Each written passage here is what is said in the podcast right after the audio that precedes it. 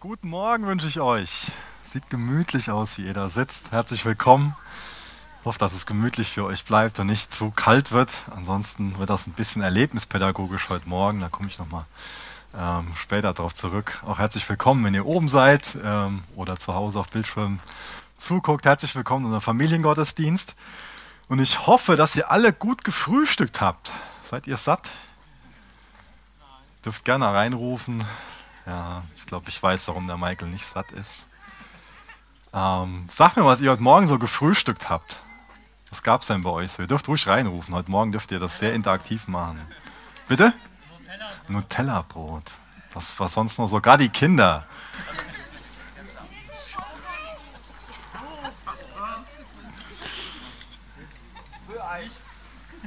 Rührei, wow, lecker. Jetzt kriege ich gerade wieder Hunger hier.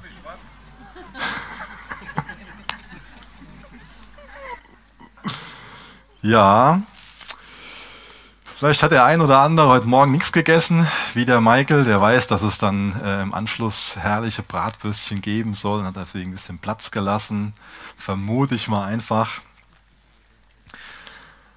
Aber ich denke, die meisten von euch haben Brötchen oder Brot gefrühstückt. Finde ich so was ganz, ganz Leckeres.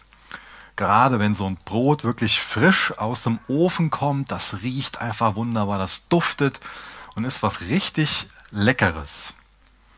Einige von euch waren im Urlaub und äh, gerade wenn man so im Ausland ist, ich will jetzt hier niemanden dissen, aber Deutschland ist ja schon Brotland. Da geht es ja schon vielen so, dass sie das gute Brot, was es zu Hause gibt, einfach vermissen. Und in den meisten Kulturen, auch so zur Zeit, wo Jesus gelebt hat, da war Brot Grundnahrungsmittel. Und was auch von ganz großer Bedeutung war, ist gemeinsam am Tisch zu sitzen, als Familie, als Gemeinschaft und Brot zu essen. Ich finde das ganz bemerkenswert, dass während der Zeit, als Gott sein Volk aus der Sklaverei in Ägypten befreit hat und durch die Wüste geführt hat, dass sich Gott da quasi selbst zum Bäcker gemacht hat und jede Nacht Brot hat regnen lassen und so sein Volk versorgt hat. Stell dir das mal vor. Ihr könnt morgens früh, gerade so, wenn ihr aufgewacht seid, ihr habt noch einen Schlafanzug an, ähm, ihr Kinder geht in den Garten und könnt da das Frühstück aufsammeln. Muss keiner zum Bäcker gehen. Da kommt man doch ins Staunen, dass, es, dass Gott so wunderbar ist und sein Volk auf die Art und Weise versorgt hat, dass er Manna vom Himmel hat regnen lassen. Wunderbar, dass Gott das so gemacht hat. Und ähm, während dem Passafest hat man sich auch an den Aspekt erinnert. Und Jesus hat während dem Passafest in Johannes 6, Vers 35 folgende Worte gesagt. Ich bin das Brot des Lebens. Wer zu mir kommt, wird nie mehr hungrig sein. Und wer an mich glaubt, der wird nie mehr Durst haben. Ich lese das nochmal vor, weil ich das so eine, so eine wunderbare Nachricht finde. Ja? Auch für die Leute, die glutenunverträglich sind oder sich gerne low carb ernähren wollen, will ich heute Morgen gerne erklären, warum das gute Nachricht, warum das Evangelium ist. Ich bin das Brot des Lebens. Wer zu mir kommt, wird nie mehr hungrig sein. Und wer an mich glaubt, wird nie mehr Durst haben. Ich finde es total wichtig, dass jeder einzelne von uns sich von Jesus selbst sagen lässt, wer er ist, was er für einen Charakter hat, was er für ein Wesen hat. Und deswegen verwendet Jesus dieses Bild. Jesus sagt uns, dass er das lebendige Brot ist um uns etwas von sich mitzuteilen, damit wir Menschen nicht länger irgendwie im Dunkeln rumstochern müssen und uns überlegen müssen, hm, wie könnte Gott denn sein? Also das ist wichtig, dass wir nicht irgendwie unseren eigenen Gott zurechtdenken, sondern dass wir uns von Gott sagen lassen, wie er ist. Und er gebraucht dieses Bild, dass er das Brot des Lebens ist, um etwas von sich selbst mitzuteilen. Das ist schon mal eine wichtige Frage an, an uns, ob wir eher so die Haltung haben, so ich mache mir Gott so, wie ich den haben will. Ähm, ich sage Gott, wie wie, wie er quasi zu sein hat. Oder will ich mir durch Gottes Wort, will ich mir von Gott selber sagen lassen, wie er wirklich ist. Denn wir erfahren ganz wichtige Dinge über Gott, wenn wir über dieses Bild, dass er das Brot des Lebens ist, nachdenken. Und das Erste ist, dass Jesus das größere, das wirklich vollkommene Manna ist. Also ich habe ja eben schon betont, was das mit dem Manna für ein, für ein tolles Geschenk gewesen ist. Ich meine, wie, wie muss man sich da gefühlt haben, wenn man von Gott auf die Art und Weise beschenkt wird? Ich erfahre einfach Gott ganz, ja, ganz in einer ganz tollen Art und Weise, wie, wie er sich um mich sorgt. Ich muss nicht irgendwie durch die Wüste gehen und, und äh, Angst haben, dass ich verhungere, sondern ich erfahre das, dass Gott mich in einer Art und Weise versorgt, meinen Bedürfnissen begegnet, mein, meinen Hunger stillt, ähm, wie ich es einfach brauche. Also Gott kennt mich und er begegnet meinen Bedürfnissen. Wie, wie toll, dass sie Gott so erfahren haben. Aber Jesus ist noch ein viel größeres Geschenk als das Manna. Und ähm, das Manna, klar, war zum einen dazu da, um den Hunger von den Menschen zu stillen damals, also den rein körperlichen Hunger. Aber das Manna sagt ja auch was über Gott aus, dass er fürsorglich ist, dass er treu ist, dass er gütig ist. Man kann viel von Gott dadurch lernen. Aber der Fokus von den Menschen war eher auf dem Wunder. Und das kann auch heute noch so sein, dass wir eher so auf den, auf den Bauch uns konzentrieren, der gerade knurrt oder halt voll ist, dass der Fokus eher auf dem Wunder ist. Und ganz interessant finde ich, ähm, zu welchen Menschen Jesus damals spricht in Johannes 6. Davor ist nämlich auch ein ganz tolles Wunder passiert. Auch so ein, ein ähnliches Mannerwunder. Da war eine riesige Volksmenge, 5000 Männer plus Frauen plus Kinder. Weißt du, wie viele wir jetzt heute Morgen hier insgesamt sind? Aber so viel sind wir nicht. Ähm, und es wurde immer später und Jesus sieht hier, die, die haben Hunger, die Jünger nehmen das auch wahr. Wie, was, was sollen wir jetzt machen? Müssen wir die jetzt nach Hause schicken? Und dann ist da dieser kleine Junge, der hat fünf Brote, fünf Brote und zwei Fische. Musste ich lange für üben, damit ich mir das merken konnte, weil sonst vertausche ich das immer oder vertausche die Zahlen. Also fünf Brote und zwei Fische. Und jetzt fragt sich jeder, ja, wie sollen denn diese riesige Menschenmenge, ich sag mal, wenn jetzt alle Männer eine Frau und zwei Kinder haben, das 20.000 Leute, keine Ahnung, vielleicht waren es nur 10.000, aber riesig viele Menschen. Wie sollen die denn von diesen fünf Broten und den zwei Fischen satt werden? Wie? Aber Jesus betet darüber und sagt den Jüngern, verteilt das und es reicht. Nachher sind sogar noch zwölf Körbe übrig von dem Essen, was von den Jüngern aufgesammelt wird. Was für ein Wunder! Wie, wie toll, dass Gott sich da so erfahrbar gemacht hat und die Menschen so versorgt hat. Sollte man eigentlich von ausgehen, da, da geht denen das Grinsen nicht mehr aus dem Gesicht, oder? Ha? Ey, was, was muss das mit ihrem Glauben gemacht haben? Aber wenn wir uns wirklich angucken, was es mit ihrem Glauben gemacht hat, dann war das relativ wenig. Denn sie wollten einfach nur Jesus danach zu ihrem König machen. Und natürlich will Jesus ihr König sein, aber Jesus will nicht die Art von König sein, die damals die Menschen haben wollten. Wisst ihr, das Problem von den Menschen war, dass sie sich bei dem Manna und auch bei dem Wunder, ähm, bei dieser Brotvermehrung, auf das Wunder fokussiert haben. Aber Gott ging es darum, ein Wunder zu machen, um auf sich aufmerksam zu machen. Und damals war es so, dass die meisten Menschen in Israel von sich gedacht haben, das größte Problem für uns ist, dass wir nicht mehr ein eigenständiger Staat sind, sondern dass diese, dass diese doofen Römer im Reich sind, also in, in unserem Land sind und uns beherrschen. Das wäre jetzt so, könnt ihr euch vorstellen, wie, wie schlimm das wäre, wenn wir von den, äh, wen, wen nenne ich jetzt? Da muss ich immer wieder gucken, wen ich damit verärgere. Ich verärgere mal einfach den Winnie. Das wäre für uns genauso, wie wenn wir von den Holländern beherrscht würden. Weißt du, das, also, boah, was für eine Qual. Gut, vielleicht wird uns das auch ein bisschen gut tun, ein bisschen Käsekultur, ein paar mehr Tulpen. Wir werden alle ein bisschen entspannter wahrscheinlich. Gell? Ja, das Negative nenne ich jetzt nicht. Ähm, also ein schlimmer Gedanke, von den Holländern beherrscht zu werden. Und sie dachten, das ist unser großes Problem. Aber Jesus sagt denen, wisst ihr was, das, das große Problem, das ist nicht außerhalb von euch, sondern das große Problem ist in euren Herzen. Ich bin gekommen, nicht um euch von, von in erster Linie von den externen Problemen irgendwo zu befreien, sondern das wirkliche Problem, das ist tief in euch drinne. Ich will eurer Sünde, eurer Schuld begegnen. Das ist eure große Not. Die große Not ist nicht, dass ich euch von den Holländern bzw. von den Römern erretten muss, sondern die, das große Ding ist, dass ich euch von euch selber erlösen muss.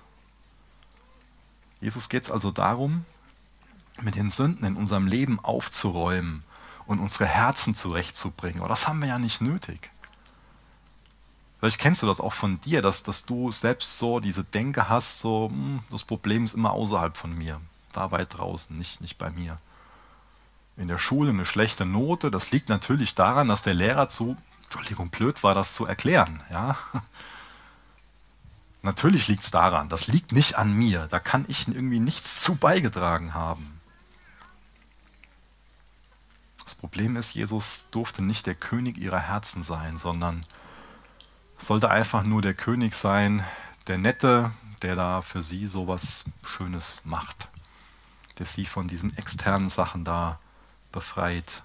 So Erfolg, Reichtum, Anerkennung, Ermutigung, Gesundheit.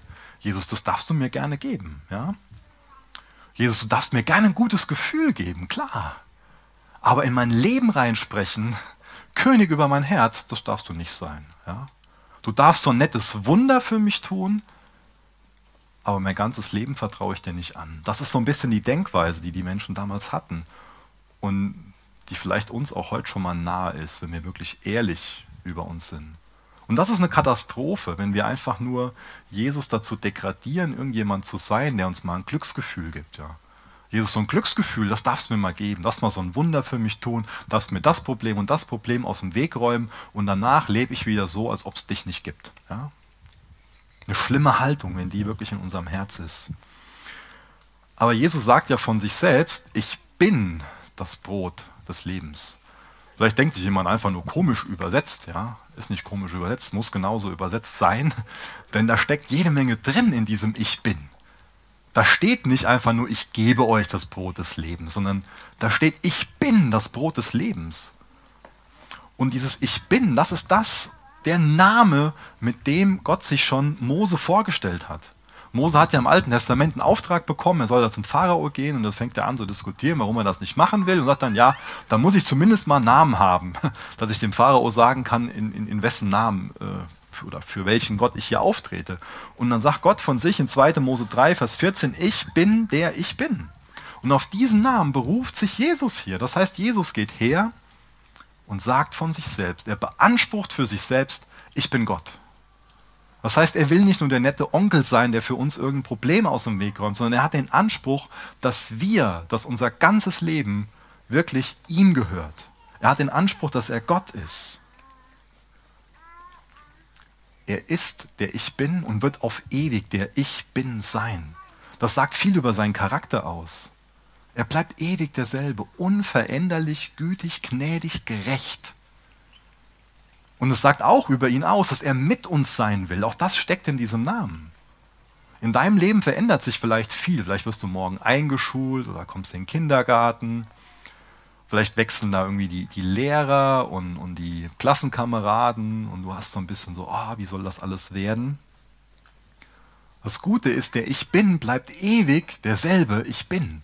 Und Gott will mit dir sein. Er will mit dir in die Schule gehen, in den Kindergarten gehen, auf die Arbeit gehen, in unseren Alltag gehen. Er will mit uns sein.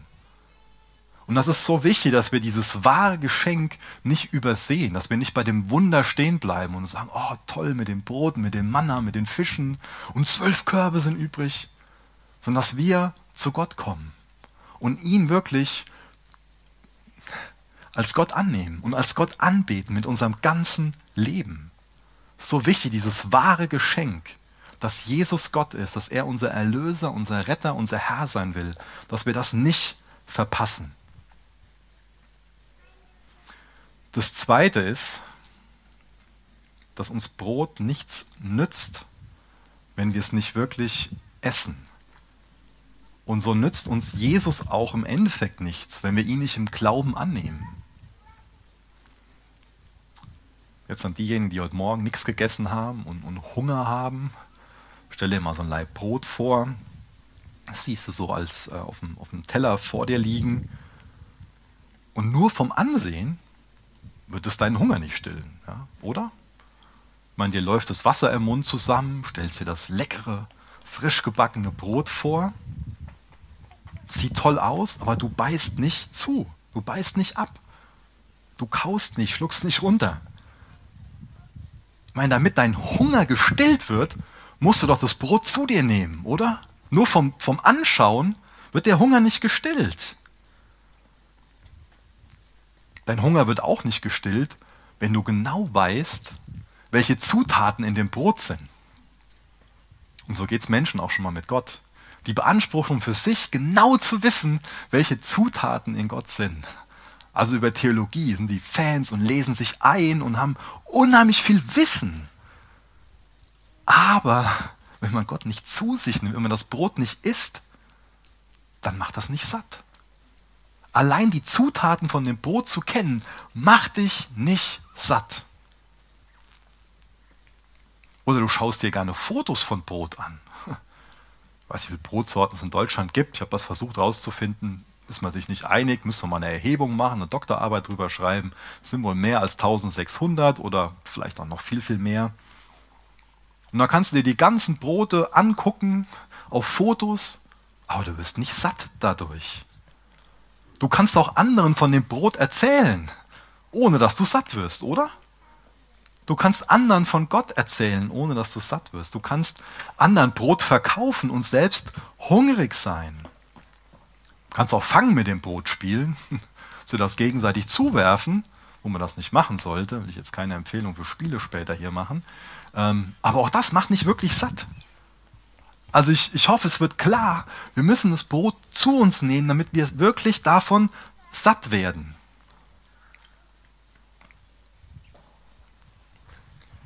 Hast du das Brot schon zu dir genommen? Glaubst du an Jesus? Hast du Jesus wirklich in dich aufgenommen? Hast du Jesus wirklich zum König über dein Leben gemacht? Hast du Jesus als deinen Gott angenommen? Wisst ihr, damals waren so viele bei diesen Menschen dabei, in dieser Menge. Die haben das Wunder gesehen und sind trotzdem durstig und hungrig geblieben. Die waren einfach nur dabei. Du kannst in der Gemeinde aufgewachsen sein, alt oder jung sein und, und auch als Kind gläubige Eltern hier sein.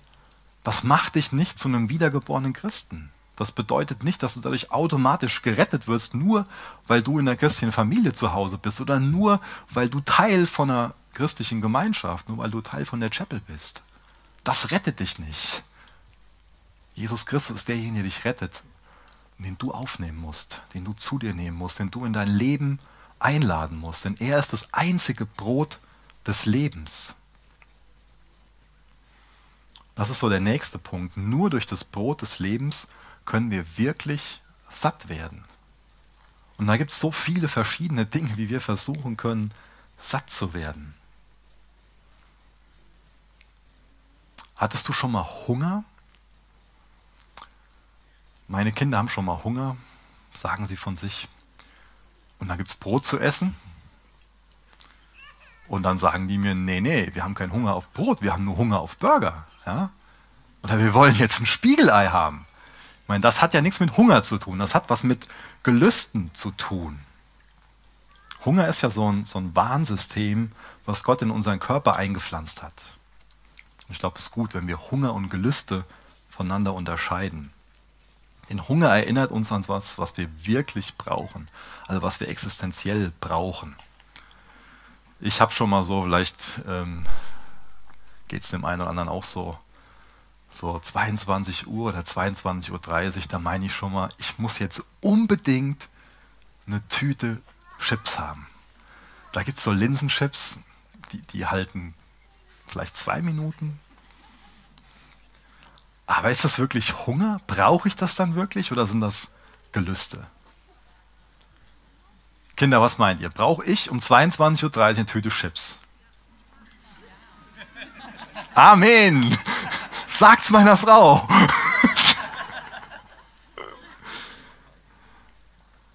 Also wenn ich die Tüte Chips nicht esse, kann ich besser schlafen. Muss ich schon zugeben, leider. Aber wenn ich wirklich Hunger und Durst habe, wo es um was Existenzielles geht, da wird es mir schwer fallen zu schlafen. Womit probierst du denn so deinen Hunger zu stillen?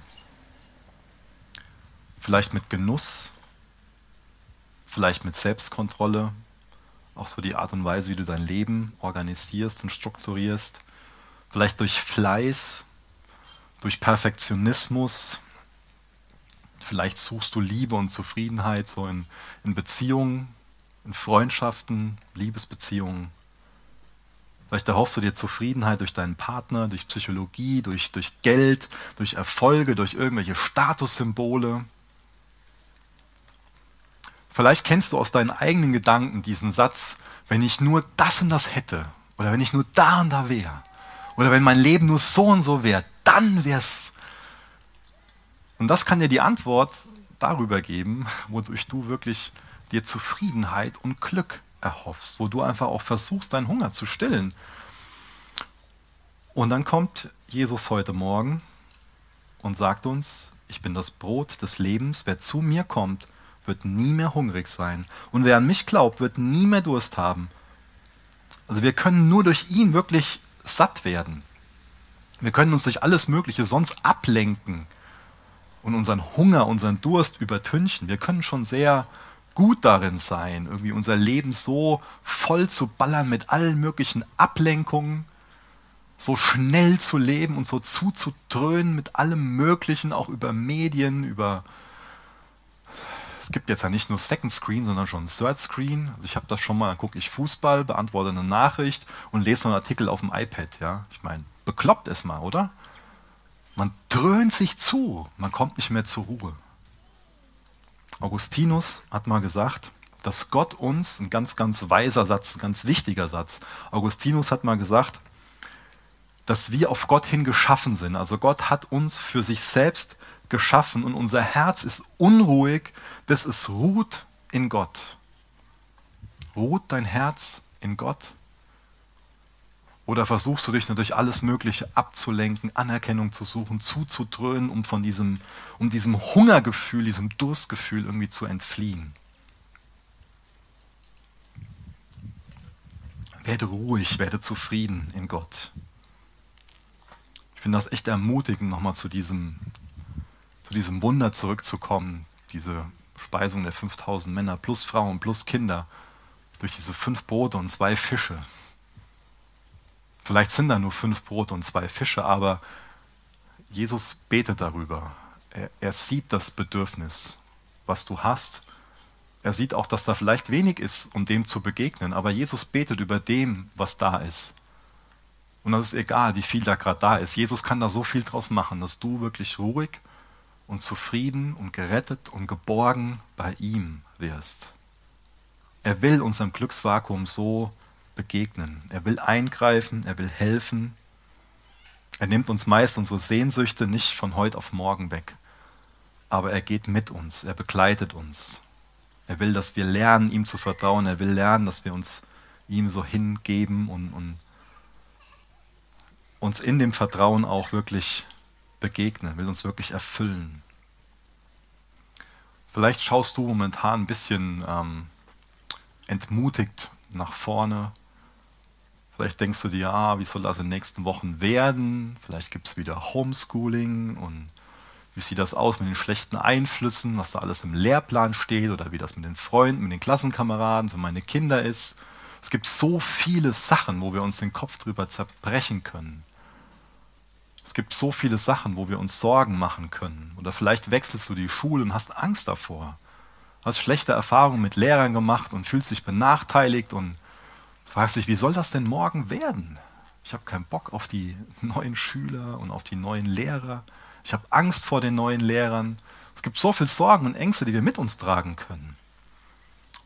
Und es ist so wichtig, dass wir, dass wir diese Sorgen und Ängste zu unserem König bringen, dass wir das Jesus hinlegen und, und ihm das benennen und ihm sagen, Jesus, hilf mir da wirklich dir zu vertrauen. Du siehst, ich habe, du weißt, ich habe Angst vor der Situation in der Schule. Du hast, ich habe Angst vor der Situation, die meine Kinder betrifft. Und Jesus will da mit uns gehen. Er will sich unseren Ängsten und Sorgen annehmen. Und als letztes, als viertes, genau wie mein Körper täglich Nahrung braucht, braucht meine Seele täglich das Brot des Lebens. Wir waren jetzt im Urlaub im, im Zoo und dann fand ich es interessant, da war da jemand, der hat so Kindern so ein paar Fragen gestellt über das Tier, was da war, ich glaube, das war ein Leopard, ich weiß gar nicht mehr genau. Ähm, so. Und dann ähm, hat er gefragt, hier, ähm, was meint ihr, wie viel Kilo Fleisch das, das Tier auf einmal essen kann? Ähm, und ich war dann ganz erstaunt, dass das irgendwie so, ähm, ich glaube, 60 Prozent von dem eigenen Körpergewicht war. Also unheimlich viel. Ähm, fand ich ganz spannend. Ich habe mir so vorgestellt, wenn, wenn ich jetzt 60 Prozent von meinem, ich sage euch nicht, wie viel das ist, äh, will keiner hier wissen, äh, von meinem Körpergewicht an Fleisch zu mir nehmen könnte, das wäre ganz schön mies. Ähm, wo ich darauf hinaus will, ist, keiner von uns isst morgens irgendwie drei Kilo Brot. Oder? Also wahrscheinlich nicht. Vielleicht so zwei, drei Brötchen oder mal so, wenn man ins Hochkommt, mal vier Schnitten Brot oder so. Aber keiner isst drei Kilo. Und wir meinen aber schon mal, in unserem geistlichen Leben funktioniert das so. Wir meinen, da jetzt haben wir sonntags so reingehauen, jetzt habe ich da ein Buch gelesen und jetzt reicht es fürs nächste Jahr. Ja, das wäre vielleicht geistlich übertragen beim Leopard so, aber für uns Menschen, wir müssen mehrmals täglich essen, oder? Gerade ihr Kinder, wie oft täglich äh, nehmt ihr so eine, eine Mahlzeit zu euch? Wie oft, Ole? Nee, willst du nicht. Sag's uns. Wie, dreimal, ja? Ihr anderen auch? Esst ihr dreimal am Tag was oder wie, wie oft? Ich weiß, bei dir ist normal viermal so. Du kriegst nachmittags noch einen Kuchen, gell? Ja, viermal. Aber wie ist es in unserem geistlichen Leben? Wie oft nehmen wir da was zu uns? ticken wir da vielleicht so, dass wir meinen, so, ach, jetzt habe ich Jesus einmal angenommen und jetzt habe ich so meinen mein Freifahrtschein in den Himmel, den habe ich gezogen und jetzt brauche ich keine geistliche Nahrung mehr. Ich glaube, für Familien ist es unheimlich wichtig, dass wir zu Hause eine gesunde Esskultur haben. Also, dass wir nicht nur so ein Happen nebenbei irgendwie runterschlingen und jeder isst so für sich, sondern als, dass man als Familie echt feste Zeiten hat, als Ritual gemeinsam am Tisch zu sitzen, was Leckeres zu essen und sich auszutauschen, sich anzusehen. Auch das Handy nicht dabei zu haben, sondern einfach nur als Familie oder als Gemeinschaft am Tisch zu sitzen das ist was Gesundes. Wenn man das nebenbei einfach so reinschlingt, das ist nicht gesund. Und genauso wie wir eine gesunde Esskultur zu Hause brauchen, brauchen wir eine gesunde geistliche Esskultur, dass wir regelmäßig uns einladen lassen und persönlich und auch gemeinschaftlich so an den Tisch des Herrn kommen und Nahrung zu uns nehmen. Unheimlich toller Vers steht in Jeremia 15, Vers 16, da heißt es, fanden sich Worte von dir, dann habe ich sie gegessen, und deine Worte waren mir zur Wonne und zur Freude meines Herzens, denn dein Name ist über mir ausgerufen, Herr, Gott der Herrscher. Wie gesagt, ich kann das schönste Brot irgendwie im Schrank haben, ich kann es anschauen und riechen, anderen zeigen, darüber sprechen und doch kann ich hungrig bleiben. Es ist so wichtig, das Wort Gottes aufzuschlagen und zu essen. Und wenn ihr jetzt ein Stück Brot ähm, vor euch habt, dann ist es gut, einfach da ein Stück abzubrechen. Und das will ich mal übertragen auf unsere geistliche Nahrung. Es ist gut, dann ein Stück abzubrechen. Also sagen, okay, ich schlage jetzt die Bibel auf an der und der Stelle, ich fange jetzt an, vielleicht das Johannesevangelium durchzulesen. Und bevor ich da jetzt anfange zu lesen, bete ich erstmal. Das, das Beten ist das Abbrechen. Merkt euch das. Das Beten ist das Abbrechen. Dass man sein Herz erstmal vor Gott bringt und ihm sagt, ich will jetzt nicht abgelenkt sein, sondern ich will mich auf dein Wort fokussieren. Ich bitte dich, dass du mir ähm, aufschließt durch dein Wort, wer du bist. Ich will das über dich lernen. Ich will aber auch, dass du mir was mitgibst für, für den Tag heute. Ich bitte dich, dass du in der Art und Weise zu mir sprichst, dass du mir die Gedanken gibst durch dein Wort, die, die einfach wichtig sind. So irgendwie in der Art und Weise könnt ihr diese Zeit anfangen. Also erstmal was, was abbrechen. Erstmal darüber beten. Und nach dem Abbrechen, dann steckt man das, was man abgebrochen hat, natürlich in seinen Mund. Und das kann man damit vergleichen, dass man den Abschnitt erstmal durchliest. Dass man die Verse erstmal durchliest. Und oft ist es, ist es besser, wenn man da so ein, so ein mundgerechtes Stück hat. Ja? Wenn du jetzt ein halbes Brot versuchst, in deinen Mund zu stopfen, das sieht nicht nur komisch aus, das funktioniert auch nicht. Also du musst da was abbrechen, was in deinen Mund passt. Und genauso ist es mit dem Wort Gottes. Lies mal, was, was, was in, in deine Gedanken passt, was in deinen Mund passt und les erstmal darüber. Und dann ist es wichtig zu kauen. Wer von euch schlingt auch oft schon mal das Essen runter? Hm? Ja. Nächste, meine Frau sagt es mir so oft, schling nicht so. Ja, Kriege ich den Eindruck, ich bin ein Kind, vielleicht bin ich auch eins, wahrscheinlich schon. Ganz oft muss ich das hören, schling nicht so, aber geistlich übertragen, ich schling auch oft so das Wort Gottes in mich hinein. Dabei ist es so wichtig, das zu kauen, zu überlegen, was steht denn da wirklich, Fragen an Text zu stellen.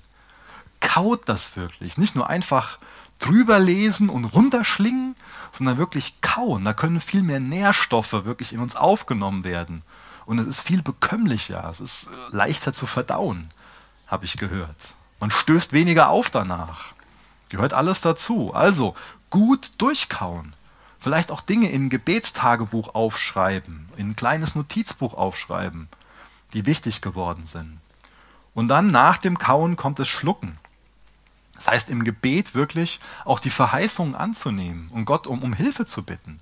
Also zum einen wirklich zu sagen, und Herr, ich vertraue jetzt darauf, dass du mit meinen Kindern gehst, dass du heute mit mir gehst, dass du die Situation kennst. Danke, dass du dich der und der Sache annimmst. Danke, dass du so und so bist. Danke. Also wirklich das dann auch anzueignen und konkret zu werden, was es auch bedeuten soll für unser Leben. Ja, du konfrontierst mich gerade damit, dass ich viel zu sehr auf Materielles irgendwo fixiert bin. Und jetzt beschließe ich das und das, um aus meinem Materialismus rauszubrechen. Und nach dem Schlucken kommt das Verdauen. Vielleicht auch wieder dafür beten, dass der Heilige Geist uns daran erinnert. Aber der Heilige Geist, der wird treu darin sein, uns an diese Dinge, die er zu uns gesprochen hat, die, die er in unserem Herzen und auch in unserem Denken ändern will, dass er uns daran erinnert. Und durch das Verdauen kommt was? Die Energie. Da liegt dann auch Kraft drin, da liegt dann auch geistliche Kraft drin. Ich wiederhole das nochmal ganz schnell. Erst bricht man so ein Stück ab, man, man betet über dem Text, dann steckt man es in den Mund, das erste Lesen, dann kaut man das, man stellt sich Fragen, notiert sich auch das ein oder andere, dann schluckt man, es wird konkret, man eignet sich die Sachen an, dann verdaut man, der Heilige Geist erinnert uns an die Dinge und dadurch kommt auch wirklich geistliche Kraft und Energie. Ist das für dich wirklich so, dass Jesus dein Gott ist und dass du dieses Vertrauen in, in, ihn hast, dass er derjenige ist, der wirklich deinem Durst, deinem Hunger begegnet und dich satt macht, dich zufrieden macht, dich ganz macht, dich vollständig macht. Vertraust du darauf, dass er wirklich der, dieser Sehnsucht nach Geborgenheit, die, die in dir ist, dass er der begegnet? Nach Liebe, nach Sinn? Mein Herausfinden, ob das Brot was schmeckt und ob das Brot ist und kein Stein ist, kannst du nur, wenn du es in dich aufnimmst. Und genauso ist es mit Christus. Hast du ihm schon gesagt, Herr, ich will wirklich dir gehören? Ist das eine Entscheidung, die du schon getroffen hast? Ich muss eben so im Lobpreis daran denken, dass es so einen ähm, Point of No Return gibt. Unsinn, der Wolfgang hat mich davor darauf angesprochen, auf dieses Bild. Ähm, ich finde das voll wichtig, dass es einen Punkt gibt, an dem es kein Zurück mehr gibt. Ursprünglich wird, ist dieser, von dem, was ich weiß, dieser Begriff darüber geprägt worden, dass wenn jetzt ein Flugzeug über ein riesengroßes Meer fliegt, dann gibt es einfach einen Punkt, wenn der überschritten ist, dann geht es nur noch nach vorne und nicht mehr zurück, wenn es zum Beispiel der Sprit alle wäre. Genauso war es heute Morgen irgendwann so, dass wir wussten, okay, jetzt gibt es kein Zurück mehr. Jetzt steht die ganze Technik draußen und jetzt müssen die Leute halt frieren. Das war vielleicht die falsche Entscheidung. Vielleicht war es auch Erlebnispädagogik. Und wir alle haben heute Morgen gelernt, Entscheidungen haben Konsequenzen. Und es ist so wichtig, darüber nachzudenken. Jesus nicht anzunehmen, hat eine Konsequenz. Eine ewige Konsequenz. Sich nicht geistlich zu ernähren, hat Konsequenzen. Und die müssen uns bewusst werden. Die sind uns oft nicht so bewusst. Euch ist hoffentlich allen bewusst, dass wenn man in Deutschland an diesem Tag einen Gottesdienst draußen feiert, wird es irgendwann kalt. Habt ihr jetzt alle erfahren? Aber keiner von uns will erfahren, was es wirklich bedeutet, ohne die Gerechtigkeit von Jesu angezogen zu haben, vor einen gerechten Schöpfer zu treten. Keiner von uns will erleben, was es bedeutet, das Brot des Lebens nicht zu sich genommen zu haben. Jesus will dir wirklich dieses Leben geben, er will dir vergeben, er will dir begegnen und er will nicht nur ein Wunder für dich tun, sondern er will dein Gott sein, der sich wirklich deiner annimmt, der sich um dich kümmert und der das größte Problem in deinem Leben sieht, nämlich die Sünde und die Schuld und dein Herz. Und das Herz will er dir neu machen. Ich bitte euch, steht noch mit mir auf, ich will noch gerne mit uns beten. Vater, ich danke dir für heute Morgen. Ich danke dir, dass du in unsere Leben sprechen willst. Und ich danke dir, Jesus, dass du das Brot des Lebens bist. Und ich bitte dich für jeden Einzelnen, der heute Morgen hier ist, der dich noch nicht aufgenommen hat, der dich noch nicht im Glauben angenommen hat und darum gebeten hat, dass du in sein Herz kommst. Dass du dieser Person klar machst, dass nur du das Brot des Lebens bist. Und deutlich mal, was es für ein, für ein wunderbares Angebot, was es für eine große Liebe ist, was es für ein Vorrecht ist, dass du alles bereitstellst zu unserer Vergebung, zu unserer Rettung. Und Jesus, für, für die Menschen will ich auch beten, die dich schon angenommen haben, aber gerade nicht wirklich zufrieden sind und woanders irgendwie wieder versucht haben, was zu essen. Hilf uns, dass wir nur dir vertrauen. Und dass wir diese Erfüllung, diese Zufriedenheit, dass wir das allein dir zutrauen. Du bist der, du bist ein wunderbarer Gott. Du bist der Beste, den es gibt. Hilf, dass wir echt erkennen, dass wir in dir die absolute Freiheit und das absolute Leben haben. Leben in Fülle. Amen. Es ist toll, dass ihr schon steht. Ich bitte euch alle aufzustehen. Los, du kannst schon mal nach vorne kommen. Denn wir wollen jetzt noch gerne gerade für die Kinder beten. Und vor allen Dingen für die beten, die morgen eingeschult werden und auch für die beten, die Schulwechsel haben. Aber generell wollen wir gerne für die Kinder beten. Und als Familie will ich euch einfach bitten, dass ihr den Kindern die Hände auflegt. Wenn es Kinder in eurem Umfeld gibt, ähm, die das nicht stört, wo sonst niemand ist, könnt ihr auch da gerne die Hände auflegen und so für die beten. Es ist uns echt ein Anliegen, dass wir unsere Kinder vor Gott bringen und uns ins Bewusstsein rufen, er ist der Ich bin. Er sieht unsere Ängste, unsere Sorgen und wir dürfen ihn um, um Segen bitten und er will sich, er will sich jedes einzelne Kind und uns auch einfach annehmen. Lasst uns beten, gemeinsam als Gemeinde für unsere Kinder. Jesus, wir sind dir so dankbar für die Kinder, die du uns anvertraut hast. Und jetzt wir bitten dich für jedes einzelne Kind. Du siehst jedes einzelne Kind. Dir ist jedes einzelne Kind wirklich, wirklich wichtig. Du siehst die Vergangenheit, das Heute und auch das Morgen.